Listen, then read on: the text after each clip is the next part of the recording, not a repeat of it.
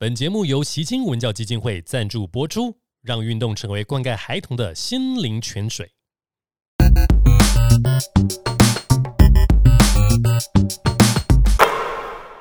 男人五四三，我是李博仁，我是徐浩成，我是陈博颖。欢迎收听男人五四三。然后，运动员最怕的一件事，基本上就是受伤。尤其呢，篮球运动员这个对于篮球运动员来说，受伤不止要花很多的时间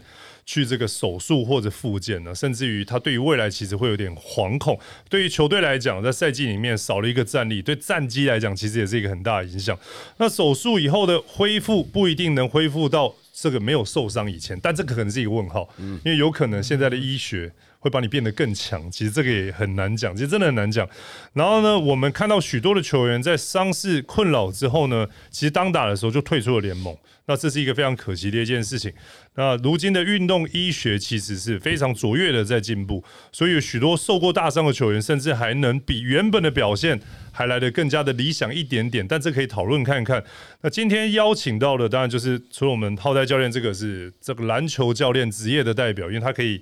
看到很多这种受伤的状况，他也很怕球员会受伤。然后再来就是我们的运动科学专家博颖，博颖是他的背景是这样，他是这个学士跟学士的时候是这个运动呃防护员的的一个部分学门，然后到了硕班跟博班的时候呢，是运动科学生物力学组，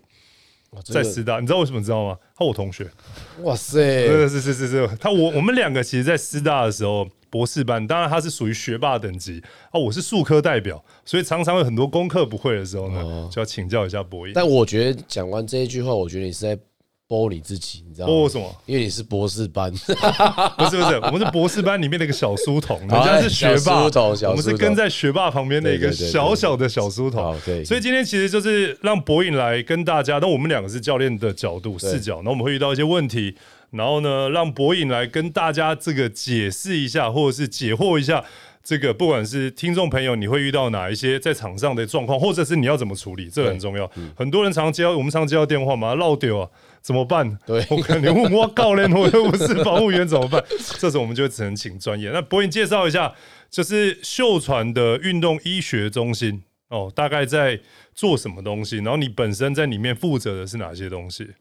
好，那各位听众好，那我叫陈博颖，那就刚才叫博伦学长，他也是我博士班的一个同学啊。那刚刚就是有点太夸奖我了。那其实我现在本身呢是在秀传运动医学中心里面担任技术长。那我简单讲一下，就是秀传运动医学中心主要的一些工作的一些项目范畴。其实我们有很大部分一块是在做职业运动员的运动伤害防护。跟运动科学检测，那什么叫做运动伤害防护呢？其实我们现在有跟一些球队合作，像是梦想家，梦想家，梦想家，对。那以前以前呆哥也有在那边吗？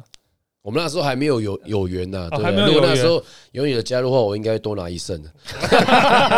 那时候多一胜就差很多。对啊，对啊，对啊。那我们其实主要就是帮助他们在做医疗的一个资源，像是有些球员受伤。那每当比赛的时候，其实我我都很紧张，因为我超怕接到电话。只要接到电话就没有好事，就是哎，那个博颖啊，就是我们现在有谁谁谁受伤，所以这个呢，我们就是每次我都很希望说比赛的时候都不要接到电话。嗯，那另外的话就是我们也是有在帮球队去做这个运动科学检测。那运动科学检测主要就是我们会有一些高级的一些科技的一些仪器，等下过程。我们在探讨过程当中，我们可以跟大家简单介绍一下我们怎么样做运动科学检测。其实很简单来说，就是透过这些检测来帮助球员发现自己有没有一些疲劳的状况。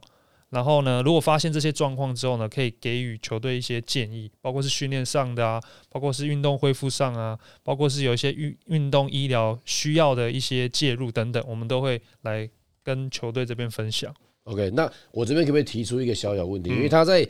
科学检测这方面对你来讲其实是呃很专业。然后我想要提出的问题是说，科学检测跟训练，就是如果在没有任何的一个一个状况下，你觉得哪一个比较重要？其实我我我会提出这个问题是说，因为我们知道运动员他是一个就是一个非常人的一个运动啊，就如果你要走到竞技，当然当然当然竞技运动对，所以各项运动它都一定有它的一个。呃选手的一个不一样的专长。我说，比如说像举重，人家为什么讲举重的选手都是长不高的？嗯，那是因为他的运动种类必须要这个比较短的力举，他才能够举出比较高的力量。你跟一个一百六十公分的跟一跟一个两百公分比的，一定是一百六十公分比较强。所以我就说，运动科学检测，如果他检测出来这个选手是没有办法达到好的一个比赛，就是一个一个成绩的话，你们还会建议他们从事这样运动吗？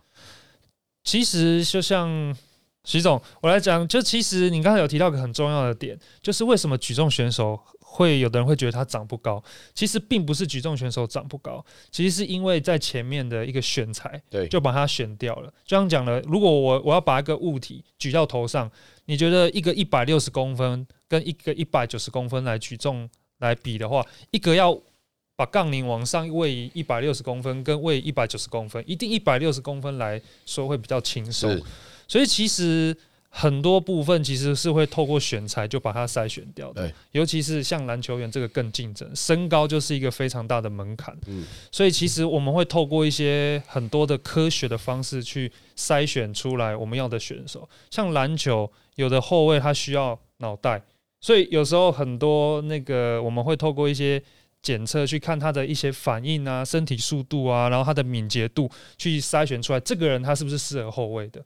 那像是比较中锋的话，就会比较很直接的看，比如说碰撞度、看身高为主。那切入的话，也是需要看一些身体的协调性，所以其实会透过这些方式去透过运科的方式去做选材。哦，那什么时候有空来到球队帮我们检测一下我们球员的脑哎、袋？其实这还有 那个脑波，其实是这样。其实因为博影有跟那个富邦的维轩，对其实他们是有在合作，或者是有在互相交流。对，那那天刚好在，因为他们在我们那边练球嘛，所以所以其实那天我有看到维轩在做测试。对，那我觉得现在应该是这样，就是说我们现在教练一般接触到的体能训练教练，一般来讲就是前段的他安排课表去做嘛。对。但我后来发现维轩其实做蛮多，他不知道做什么两只脚的平衡，他看你两只脚落地的时候有没有平衡，他就透过一些运科的仪仪器去做检测，运科力学，所以他就是要避免，如果你的落地每次都是右脚比较多，那你就有可能在场上一直累积一百次、一千次。就可能产生髋关节或其他的一个伤害，对所以在在介入的基本上，我觉得这些东西是我们以前比较没有想到的没。错。对对对对对，因为我觉得，就是因为其实我们也在慢慢接触，呃，像博影这样子一个比较，当然我们没没办法像他那么着的专精，但是我们其实也在学习说，怎么样在到球场去的时候，我们可以用初步的肉眼去观察说选手，包括其实检测完之后，他的刚才讲的呃左右脚的不平衡的时候，那我们要怎么去帮忙他，把找出他的比较弱的那一边，然后去嗯训练他，对啊，嗯，我觉得其实如果就是徐总这边有机会，我可以比如说到球队里面简单的用一些手机 app。嗯。就可以去监控选手的一些状况状态，它不需要要到非常精确，但是如果要像我们跟那个维轩合作的话，我们会用到那些科技的仪器器材，其实是我们跟富邦这边去把训练跟科学的东西把它 combine 在一起，嗯。所以它它除了检测之外呢，它还把这些数据放到它的训练里面过程当中。没事啊，我反正我们现在跟富邦也算是一家亲啊，是是是是是，对，这个基本上是博影他们在做的一些事情。那我们来讨论一下，就是这个细数篮球运动员最怕遇到的伤害，第一名排行榜应该是十字韧带断裂，对，第二名应该是椎间盘突出，然后第三名应该是踝关节扭到，对但踝关节扭到相对可逆性比较高，因为就我所知是，即便踝关节韧带断掉某几条。它基本上就算不动手术还可以打，但十字韧带只要有撕裂或椎间盘突出，这基本上是动，因为手肩膀的应该也算是少数了。对，很少，因为大部分篮球还是跑动的比较多了。是，所以你你你打球的时候，你是因为后来是因为伤有你是有大伤吗？还是没有？没有，我是因为后来没有舞台啊。心理受伤，对心理受伤，所以所以你没有遇到什么大伤。我最大的伤应该就是我的左脚后呃后半月板有一点点小裂，哦就这样子而已。哦，所以但但不影响你打。但是在我退休之后，因为就是退休之后你要去重新要去保险嘛，这保险这问题很夯啊。呃，是是是 是我要重新再保险，因为我在之前在在当球员的时候有受过伤，然后那时候只是单纯的就摔一下而已，可是后来就就是没有什么感觉，然后后来就是要因为保险你要重新复检，然后检查的时候他说我的肩椎已经断掉，已经没有了。嗯，可是我说我为什么没有感觉？他说哦，因为你现在球员刚退下来，所以你的肌力还够。但是对，但是说那这是你说你要呃持续的做一些肌力训练，不然你这个到呃比较年纪比较大的时候，你可能就会出现就是会酸啊、会麻的问题。是。OK。我大概就这两个会比较，就是大概对我来讲就是比较大的问题啊。嗯，那我个人是椎间盘突出的受害者。哦，对，其实我很小的时候，因为其实高的人相对就比较容易椎间盘突对，因为你们可能在那底下对抗，可能碰撞可能就比较多这样子的一个，甚至于你从平常生活上很多座椅的高度就比较不符合一百九以上的人，对。所以你弯腰的频率跟你弯腰去拿东西的频率都比一般人来的高。是。其实那个时候对腰椎，所以我我的腰椎，但是我到近期才发现一件事，就如果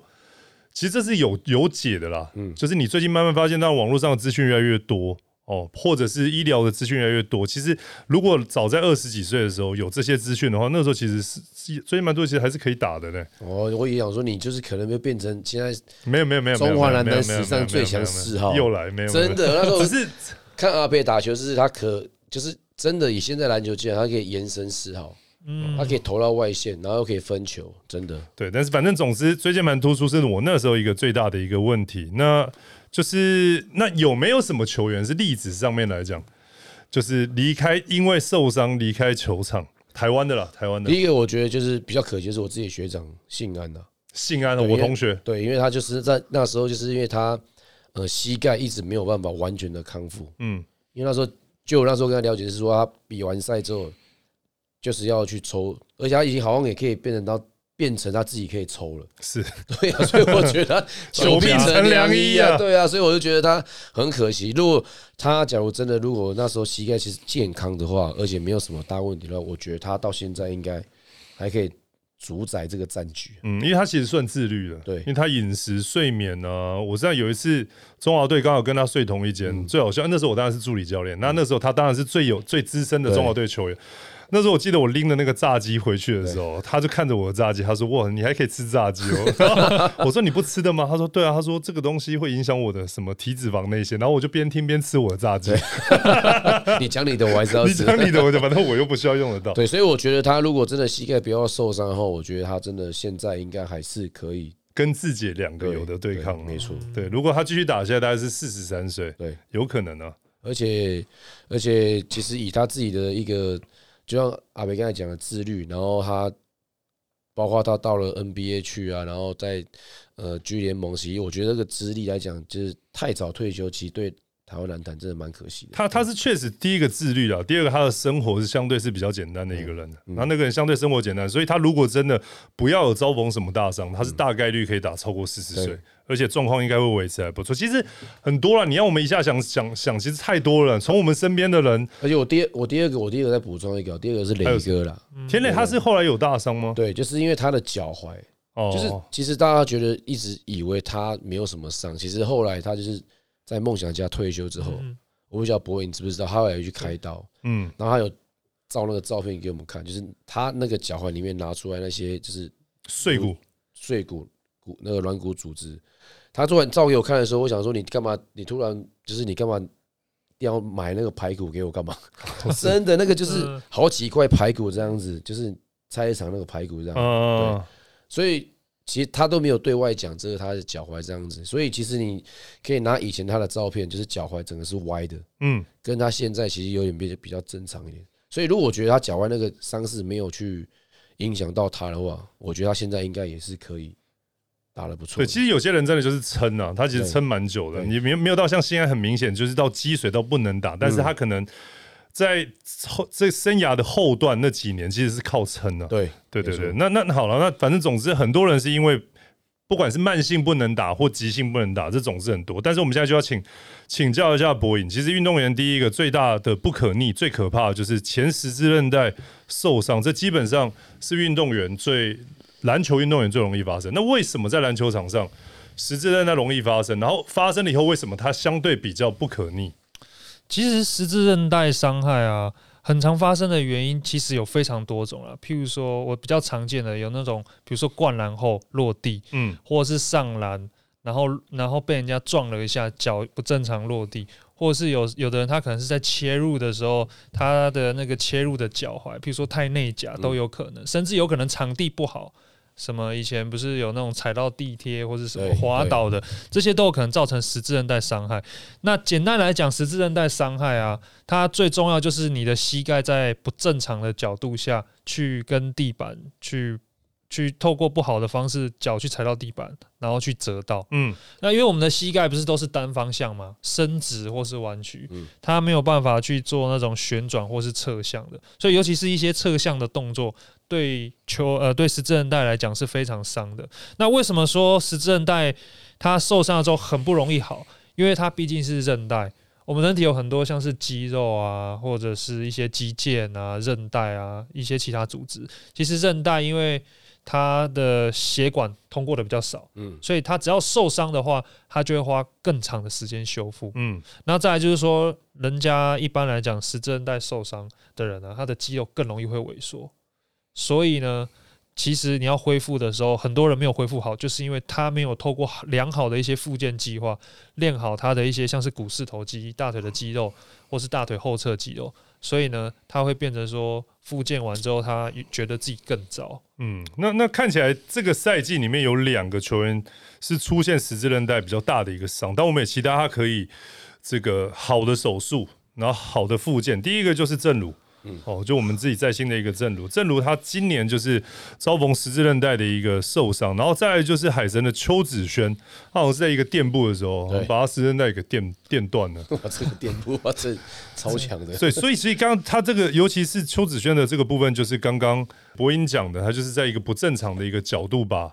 垫步的时候把韧带蹬垫断。那那好，问题来了，如果你刚刚讲他是因为某个不可控或者是不理想的角度，那那这件事情是可以透过训练去避免的吗？其实我们有个很长有一句话叫做：你如果飞得越高，你受伤的机会就有可能会越高。对因为为什么？因为其实我们在呃运动伤害防护训练的底下，我们要先学怎么跳高之前，你要先学怎么样落地。因为你如果用不正常的机制落地的话，其实很大的机会会让你的膝盖受伤。就我刚刚有讲过说，其实我们落地的时候，如果膝盖有内夹，或是我们我们的膝盖是直的，如果我们膝盖有那种内夹内翻这种 X 外翻这种 X 型腿，其实很容易会受伤。但是、产生这 X 型腿的话，我们其实是需要我们练我们屁股外侧的这些肌肉，然后让你的身体的膝盖的位置是可以往外去打开的。所以其实是可以透过一些训练，那我我前面就有问题是说，因为就是说你会受到，其实我们讲到十字韧带是一个非常大的一个伤。那在这个受这个伤之前，会不会有一些征兆出现？啊，是啊，你能不能检测出一些征兆，让正如或者是邱子轩在单脚落地的时候，比如你早就已经检测出来他是皮，其实看起来这个动作单他们都是单脚支撑嘛。正如刚刚是跟博章撞一下，对单脚支撑，这个确实是说实话，他没有没有什么对错，就是对啊，不会但是他一很简单的一个动作。对啊，很简单的一个动作。那他是不是如果他是不是就像这个浩大教练讲，前面如果就已经测出他的疲劳，这个动作同样落地、同样角度、同样状况，是不是搞不好不会断？其实就像那个学长这边讲的也是哦，就是其实十字韧带还有一个很重要的原因就是肌肉的疲劳。如果在这个动作在比赛一开始去做这个欢呼，就是正如在做这个碰撞，它是第四节，第四节碰撞欢呼的时候，这个问题可能就不会产生了。对，所以其实很多十字韧带就是会在后面比赛后面疲劳的时候产生，因为他的肌肉并没有足够的力量可以把他的膝盖拉回来他正常的角度。哦，是所以其实如果你要讲说，我我们以前在做研究的时候，的确，如果要去探讨说他有没有可能会增加他运动伤害的一些风险，我们会去测他的肌肉的疲劳值。嗯，比如说肌肉疲劳值，如果我们降到我们一般水准的至少是五十 percent 以下的话，这一个情况下其实就很容易会造成他的十字韧带断裂，这是有这些科学根据。那那那按这个根据，如果要做到像实物操作，在假设在教练他们的球队，我们练球时间都很宝贵的，就只有两小时而已，他要安排那么多的课表，那你要花多少？你有办法把仪器带到球场，然后简单的帮他做，譬如说他给你半小时，你把十二个人、十八个人全部弄完，然后他知道哪些人是疲劳，他今天稍微，你有办这个有办法可以直接到譬如说到他和平馆去赛前或什么，让他知道吗？这个办得到吗？现在赛前赛前一定是可以做的，但是如果是在正如这个情况当中，你不可能敲第四节，哎，来你你给我跳一下，然后我们来看一下你跳的高度是不是有这些状况。赛前可以吗？赛前是可以做到的，我们可以透过很简单，甚至你用手机直接拍，就是跳要跳要的时候，我们直接拍他跳的动作，就看他跳多高，其实就可以去量化。比如说你。每一位球员大概每一周都会去做这个弹跳的训练，没错。那你就可以知道说，诶，他今天比赛前他的状况预期是跟他前面可能几个月比起来是好或是坏，这个是可以监控的。但是在比赛过程当中就很难会去做这件事情。但是我们可以可以跟教练讲说，我们可以问一下说他在第四节的一个自主的感觉，对肌肉的酸痛的指标是多少。这个就是可以去量化一下，就是他的一些疲劳感，所以这个可以让教练去斟酌调度，就是这位球员他上场的时间比这样。那如果你知道这个东西，你如果假设真的赛前有一组人帮你做做这十二个人的疲劳指数，他就告诉你啊，你的这个谁谁谁他今天是比较疲劳，你会影响到你的调度吗？呃，我以我的以我的教练哲学讲，我是会尊重这个这个这个数据，因为我觉得。球员的生涯很重要，而且职业球员他们生涯很重要，因为他们就是靠这个赚钱，养家活口。所以，如果假如说有这样的数据给我讲说，比如说这位球员他在不管是在训练呃这一拜的训练过程，或者是其实会有很多状况，比如说他这一拜老婆生了，是是是，睡得比较少，对，睡得比较少，然后晚上就他必须要去照顾小孩，他的一个呃疲劳疲劳指数是比较高的的话，我就会开始控制他的上场时间。我觉得。有有些有些教练他可能觉得我管你做什么事情，反正你我今天给你三十分钟四十分钟，你就是必须得要给我打。嗯，所以我觉得这可能也要跟教练去做一些沟通。有些教练觉得这样子的数据是很好，有些教练觉得。我根本不想理你这个东西，嗯，甚至还是很吃教练对这种东西认知。对啊，对啊，因为我觉得说教练来讲，他是要读直化的东西，他不是像这些数据，所以教练要参考的指标又更多。比如说有没有睡好，有没有一些情况产生。那我们这边如果我们像运，我们这个运科做运科的，我们可能会在场边盯，或是跟防护员看，去盯他说。他每一次抢篮板，他的膝盖的姿势是不是有越来越假？因为肌肉没力会有个反射性假的动作，所以你可能在场边看看到说他假的动作，或是他在抢球或在快攻过程当中，他有没有身体是过度疲劳的？那如果有这个情况产生，可以跟教练讲，可能就比如说像这这这个比赛，可能比分很大，那我就是不是就不要用一些特别的主力球员？嗯。对，那如果比分近，就是要看教练的取舍，因为他就是他就是那一天手感好，投投的投三分都会进，那你还是得把它摆在场上。是是，这看起来应该真的是一个蛮好的一件事情，因为就像这个越来越多年轻的教练，我们平常在讲嘛，越来越多年轻的教练对于这个东西的接受度其实是很高。对对，那既然接受度高，然后现在秀传就有运动医学这个东西，这看起来未来是有一个合作合作的一个机会。那但是有一个重点呢，其实我个人也蛮好奇，因为我两个女儿。但我女儿很健康的脚很健康，她们也没有在打篮球了。那你也很多女儿，我也可以啊，那很多个。好了，这不重点，重点是那延伸这个话题哦。这个女篮在十字韧带，你老婆女篮的，对，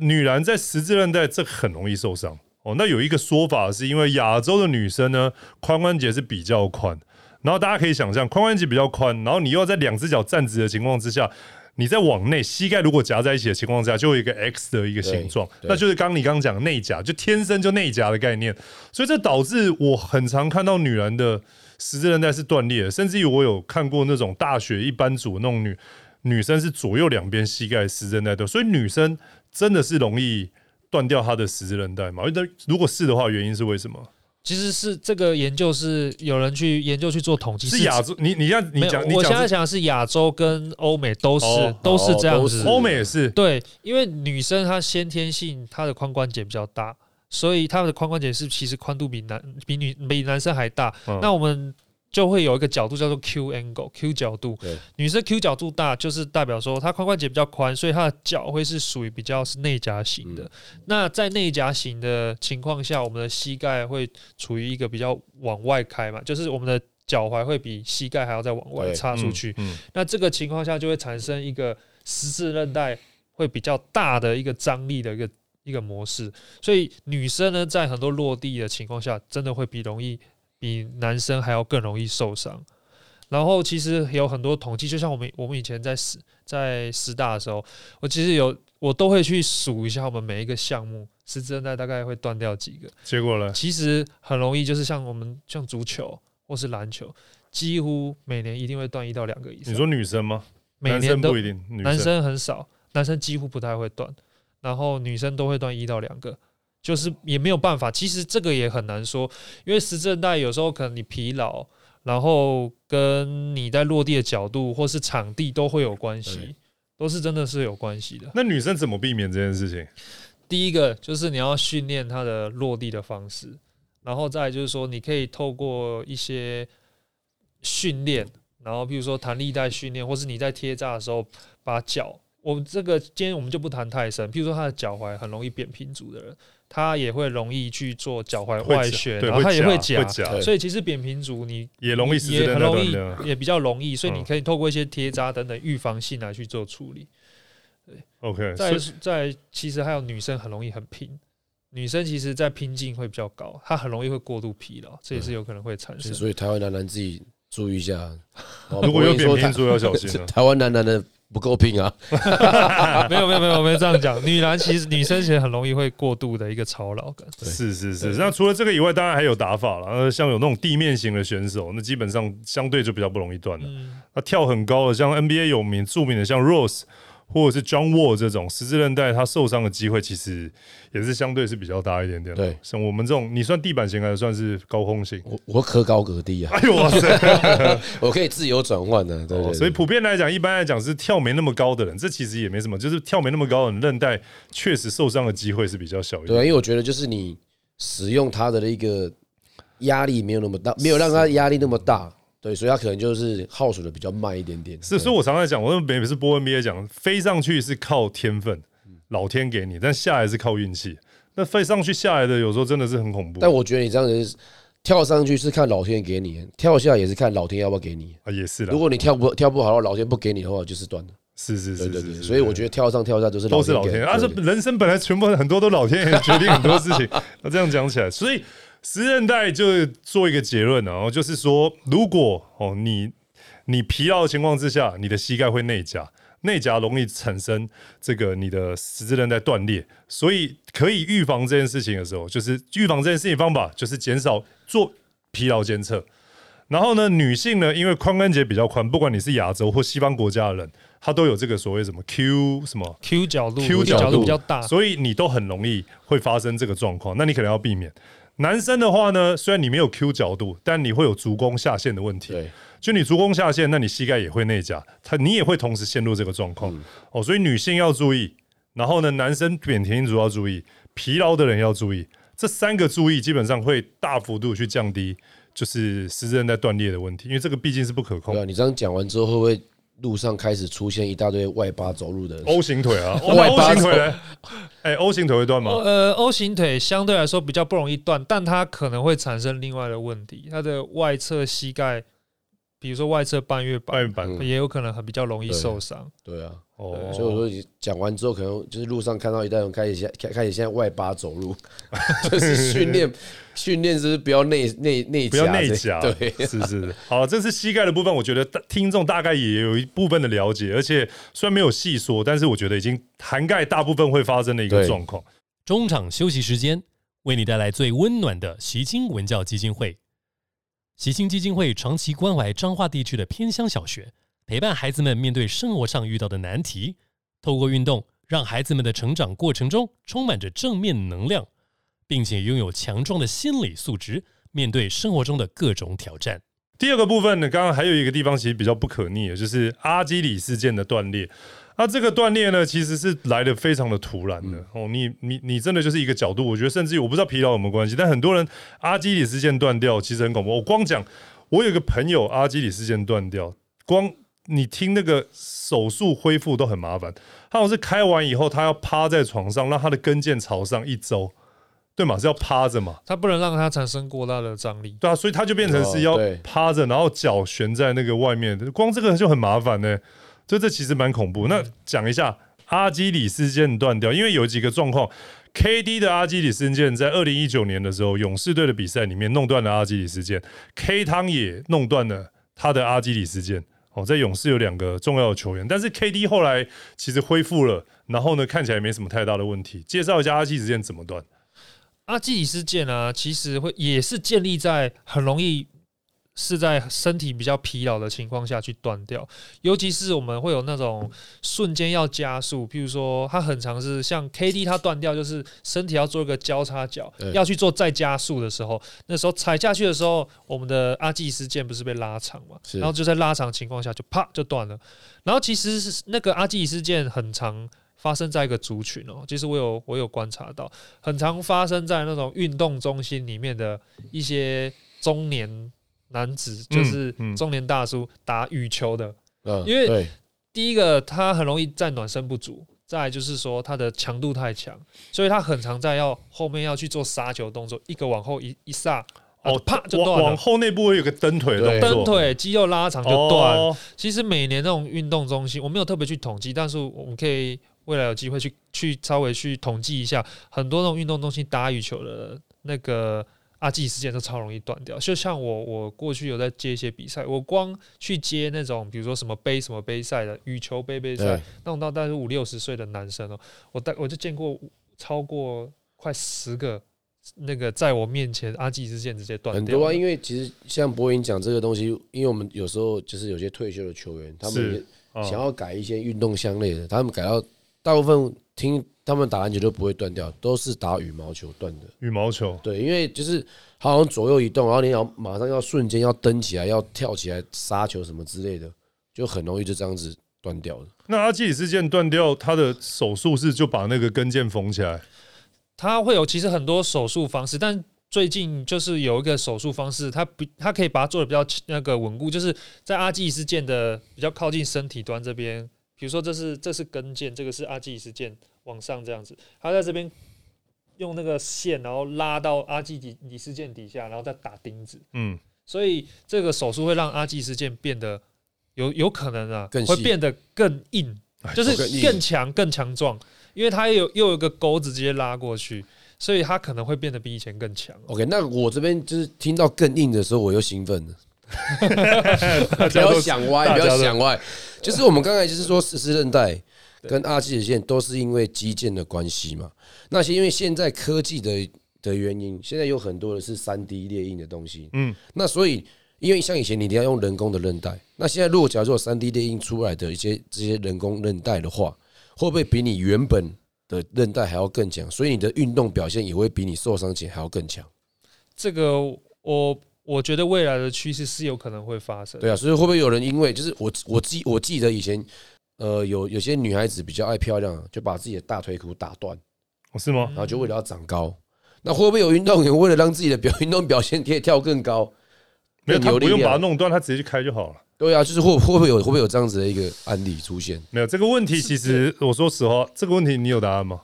没有，你可以先。这个问题其实，在师大博士班的时候上课，因为我们两个有一个偶像。对。叫林德嘉老师，他是台湾运科生物力学里面，他是国外回来的，是很非常非常有名的一个人。然后我跟博颖对于德嘉老师都是非常的崇拜。那博士班上课本来就是比较自由，他就是会很多案例的讨论。那我记得我们就是上课的时候，我就举手问老师，就是因为 K D 的关系，我说我播 N B A 有一个人阿基里之间断掉，然后结果回来以后更。录用这样子更强，然后我就问老师说：“啊，你在你，因为他是大师，他是真的是台湾大师，是国外。我就说有没有可能未来的趋势就是你受伤以后，结果医生给你一条比你妈生给你还还更好的一个韧带？其实老师那时候是说有可能，他的意思也是说，他其实那时候讲了一个故事，他说以前可能因为什么工业革命，你人类要两百年才会进步，然后呢又经过什么革命以后多少？他说，但是现在有了网络。这种科技的发达跟医材的发达，你可能三五年就一翻的情况之下，其实你很容易看到这件事是有可能，它是是有可能发生。就是医材它做出来的东西比你先天的东西还来得好，这是可预期有可能发生。那如果你装上那个东西，有可能你本比比你妈妈生给你的还用啊！真的是可能会发生，但是我们还有必须要考量一个最大的变数，就是你开完刀你需要复健。但是如果你附件的一个状况不好，你可能没有把你的肌肉练得更强，你是有可能会走下坡的。嗯，那再来就是说，你要开到的时机点可能要算得很准，就是你有没有办法 match 到球队的这个状况。我我常讲，听人家讲说，你只要一动手术，肌力不知道会掉几十趴，有这个论述。那这个到底是来自于什么？是真的像以前古时候人家讲，你伤口打开不能什么吹到风还是什么？以前古时候都这样讲。所以到底为什么就是一伤有伤，而且现在很多微创啊，其实你也没有什么伤口、啊。是啊，如果是微创做，如果是微创就没有什么问题，但是我刚刚讲的条件就是，你你如果开一些比较大的刀，你身体要休息，人的肌肉就是用尽废退，你没有用它就会萎缩，嗯没有无力。但是有有些人他会觉得说，他开完刀，他会觉得哇，练练的情况好像没有。没怎么怎么练的话，我都觉得我受伤这只脚开完刀没有什么力，但是这个是才是正常的。对，人的肌肉要练回去，本来就要花比较长的时间在练，但是他往往就会忽略这个艰辛的复健过程，他就跳过或是加速了。对，他就所以会有很多人，他开完刀，结果他马上就想要回球场，结果又马上又在断，因为他没有把他的一些肌肉的力量重新再练回来。但是是可以练得回去的。是可以的，哦所以，所以刚刚其实我们刚才讨论那个，就是有可能，只是说人性的惰性，对，让你回去以后，你没有按部就班的把它练回来，啊，就是说，讲是说还是人的问题啊我？这一条韧带比我妈生的给我还强，所以我肌力可以随便练，就反而这样子更容易受伤，是你没有受伤，不对你没有按部就班练，但是如果以科学操作上来讲，它不是不可行，对，只是人的惰性让你没有办法经历过那一段复健的一个过程，是对，没是，这个概念。嗯，对，所以其实这个是阿基里事件的一个部分，这也是运动员很容易受伤的一个状况。那再来就是椎间盘了、我也想讨论一下椎间盘，因为其实椎间盘我知道好像秀传有几个成功的案例是帮椎间盘的部分就是救回来，因为其实椎间盘很麻烦，椎间盘其实腰伤很麻烦的是你躺也不是，站也不是，坐也不是，它就会让你很痛苦。舒服，对，它让你很不舒服。然后呢，加上你刚刚浩大教练讲的，你一上场只要一对抗，哇，那个有可能瞬间又被扯出来。对啊，所以很多人常讲说，椎间盘的术后再复发的状况其实是蛮大的。那你可不可以讲解讲解一下椎间盘突出发生的原因，然后手术会怎么做，然后呢，复健会会怎么做？我这边先讲一个最单纯，就是单纯做椎间盘突出，因为椎间盘突出有个人可能合并一些椎弓解离啊，或是其他韧带受伤的一些情况，我就单纯讲椎间盘突出。椎间盘是我们很多会有很多脊椎嘛，对那最常发生在腰椎 L 四 L 五，对 L 四 L 五嗯，或是专业 L 五 S 专 one。业，久病成良医啊，久病成大家可能。听不懂 L L 就其实就是那个 lumbar，就是腰的腰的一个状况。那那我们椎间，我们脊脊椎就是椎体嘛，中间会有旁边底下脊椎连脊椎会有椎间盘嘛，嗯，所以其实椎间盘突出就是你如果在不当的姿势下去，比如说你可能弯腰去拿拿东西去闪。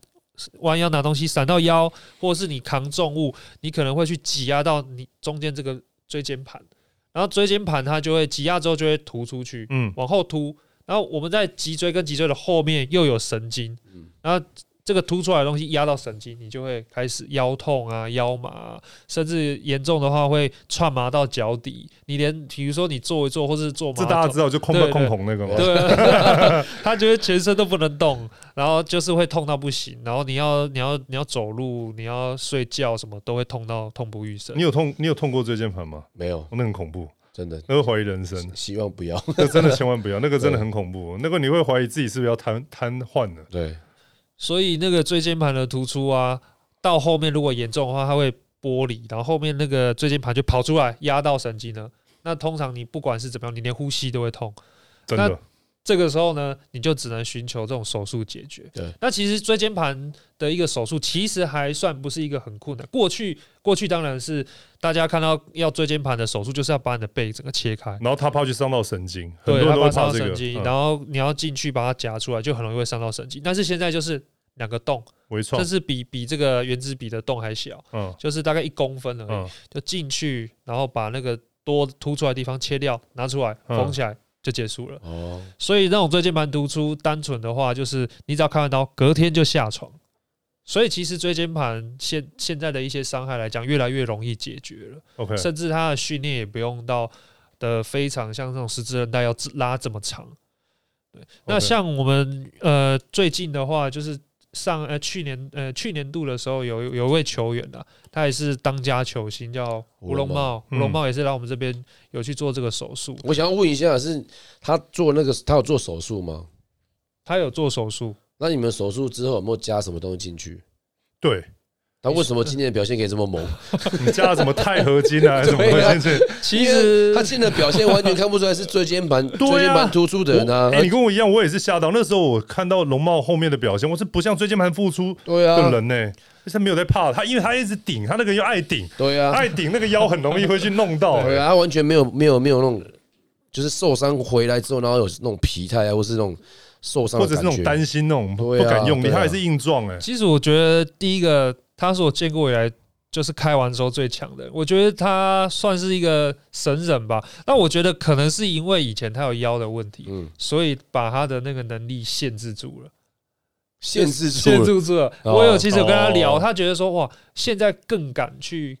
撞最近不是跟卡森斯撞到人家，他很不爽嘛，所以他现在更敢撞。那以前他就是因为他在做训练啊，不管是在做训练打球，他说他甚至海神不是第二季在比冠军赛的时候，他有跟我分享说，他连投三分球都会痛，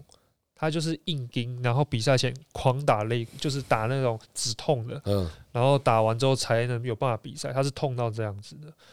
对，所以开完刀之后，他就是。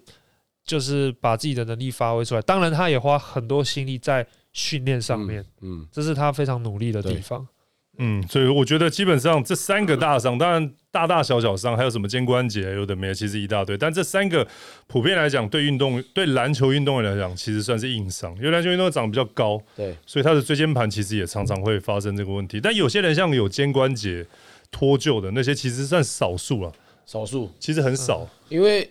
我觉得就是。呃，基本上篮球还是比较多跑动的一个运动。嗯，那在上半身的话，其实就像阿北讲，可能比较肩膀的地方，可能有时有些是因为你要身体跟他对抗，第一个就会接触到地方就是你的肩膀。嗯，像我其实就讲到肩膀的时候，其实我在嗯球员生涯后后半的时候，其实也有在跟那个外援对抗的时候，就是我的肩峰锁骨是凸出来，是脱臼吗？那算脱臼吗？呃，应该不算脱臼，就是。他韧带那时候松掉，所以他那个地方会有地方翘起来。那医生说你要，他说怎么办？就做治疗啊，就是三不五时你自己把它压回去这样。OK OK OK OK，那是属于比较偏向韧带松掉。对对，但但还有一个啦，那我们再最再再再讲一个关节，这个就是最常见，但是到不到比较相对比较不不会不可能，就踝关节。刚刚磊哥的那个状况，就踝关节很容易扭到，因为篮球就是一大堆脚，除了你的脚，场上还有十八只脚。对，随着加上裁判，你有大概很多只脚，对，就有可能去踩到别人的脚，不管是跳起来或是跑步的过程当中。好，踝关节扭到为什么不大会是不可逆？好的，第一个问题，第二个是踝关节扭到要怎么处理？因为这斗牛的人应该很常见很长很常啊。其实踝关节。不是可逆啦，它也有不，它也有可能会不可逆。那我们讲说不可逆，就是要就是还是要手术。我们讲说不，我先讲比较严重一点的不可逆哈，不可逆就是扯到后来那个韧带断掉。像那个呃，以前梦想家有一位球球员也是踝关节受很严重的伤害，就是那个叫卢冠良啊。卢冠没有卢冠良，在我那个时候就他跟我讲，他不知道断了一条两条，然后我就讲说这个学期不用打，他说没差可以打，医生说没有差，没差。这个要这个要好像好像要韧带到底有踝关节有几条韧带？踝关节其实布满很多韧带，但是最长的我们讲说内翻的会去伤到脚踝外侧的，像可能前距腓韧带啊，然后或是跟腓韧带，就是外部的那些韧带很容易会扭伤。那在这个扭伤的情况下，其实很。如果他本身不是属于那种会飞扣型的，或是那种要跳很高抢篮板型的，踝关节扭伤对他来说可能影响不大，因为他就是在地面动作，他就是做简单的跳投切入就好了。但是其实踝关节扭伤有一个比较严重的问题，就是说它可能会连带去影响到你另外一只脚。嗯，那他可能你久了之后，这只脚扭到，换这只脚扭到，后来两只脚都松。这个这个部分你可以跟大家介绍一下代偿。解释一下什么叫带，很多人都这样，很多人就是一只脚受伤，硬要打，还是走路的时候，但但就出现另外一个代偿的一个状况。你可以跟听众朋友解释一下，你受伤要好好休息，不然你会出现代偿。什么是代偿？代偿其实简单来讲，就是你用好的另外一一边一只脚，或是你如果另外一只手受伤，好的另外一只手去帮助你去 cover 你受伤的那一侧。所以假设你右脚扭伤好了，你在踩的过程当中可能脚会不太稳，那你或者是你在跳的过程当中，你就觉得你的受伤那只脚会痛，那你可能就会用好的那只脚去帮助去辅助。所以呢，你的整体的压力就会集中在你好的那只脚，那这个动作叫代偿。那代偿久了，你的好的脚会有更高的受伤的风险，而且耗损会比较多。所以简单来讲的话，这个就是很容易会是在脚踝扭伤过后，为什么有的人会又又是另外一只脚会又会在扭伤的情况？所以其实说代代偿这一块的话，就是说呃，我们在教练在训练的过程当中，假如说有。呃，球员就是比如说有某一次的脚是受伤的话，嗯，那我们要让他先回去的时候，是不是要先通过你们这边检测完之后，他的应该是说右脚受伤，左脚的肌力是要能够负荷他右脚就让他回去呢，还是说右脚要完全好才能让他回去？其实我觉得这个就是徐总也问的很好，这个以如果是以我们一般跟球队这样合作的话呢，会是。需要跟教练讨论他现在他上场的一个急迫性。对，那如果我如果要，当然以我们的角度来讲，要好到完全好的话，这样当然是最好。我们会设定一个指标值，假设我们以一般来讲去测肌力好了，我们会希望说你受伤那只脚至少跟好的那只脚差距小于十 percent，对我就可以说好，那你就可以回场。那如果呃，如果现在急需要用兵的话，我们我们会设定一个指标，可能会再稍微高一点点，然后不要让他有疼痛情况产生。那这个就是每一个教练跟就是教练团队在每一支队伍里面都有设定的一个标准值。OK，那我再延伸一个问题，就是说，因为这是你们比较专业的一个检测，那每一个人每一个人对于痛感。的感觉是不太一样，耐受度不一样，耐受程度不一样。你说像科比，他断掉了，他也是要上去罚两颗球。嗯，那有些球员可能他被撞到，他可能就没办法。那在这部分的话，你们要不要建议？就是比如建建议我们要怎么去跟球员去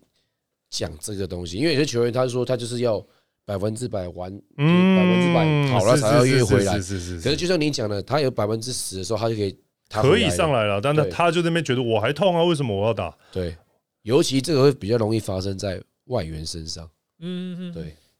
我觉得第一个就是就是这个也是要看，我觉得如果是偏到心理层面来讲的话，会比较复杂一点。所以其实我会搭配数据指标，然后跟就是那种我们讲的疼痛耐受指指标来看。通常，